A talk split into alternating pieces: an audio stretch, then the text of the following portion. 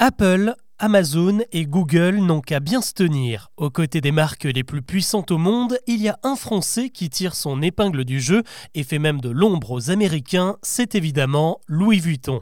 La maison de mode et de maroquinerie ne s'est jamais aussi bien portée avec un chiffre d'affaires annuel de 20 milliards d'euros et des ventes qui ne cessent de grimper, le tout boosté par un essor inédit du luxe auprès des jeunes consommateurs.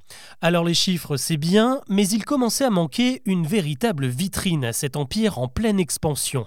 Eh bien le problème sera bientôt résolu puisque Vuitton se prépare à ouvrir un gigantesque complexe de 22 000 mètres carrés en plein cœur de Paris et pas n'importe où, sur les Champs-Élysées évidemment.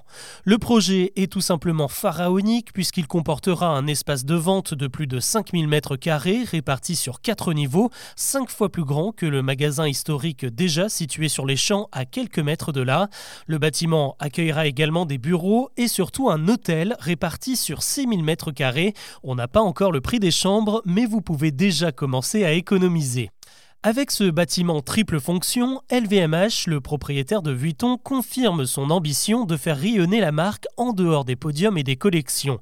Ces dernières années, des cafés, des restaurants, une librairie et même une chocolaterie siglée Vuitton ont ouvert leurs portes.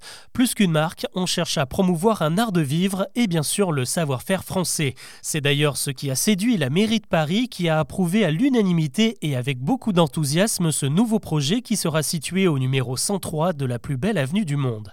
Le bâtiment, dans un pur style art déco, était jusqu'à récemment occupé par la banque HSBC.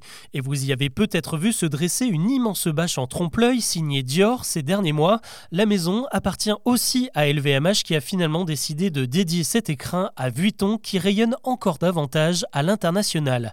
D'ailleurs, la fameuse bâche devrait très bientôt changer de style pour devenir une gigantesque malle estampillée des fameuses lettres L et V. Elle y restera jusqu'à la des travaux, l'ouverture est prévue pour 2026.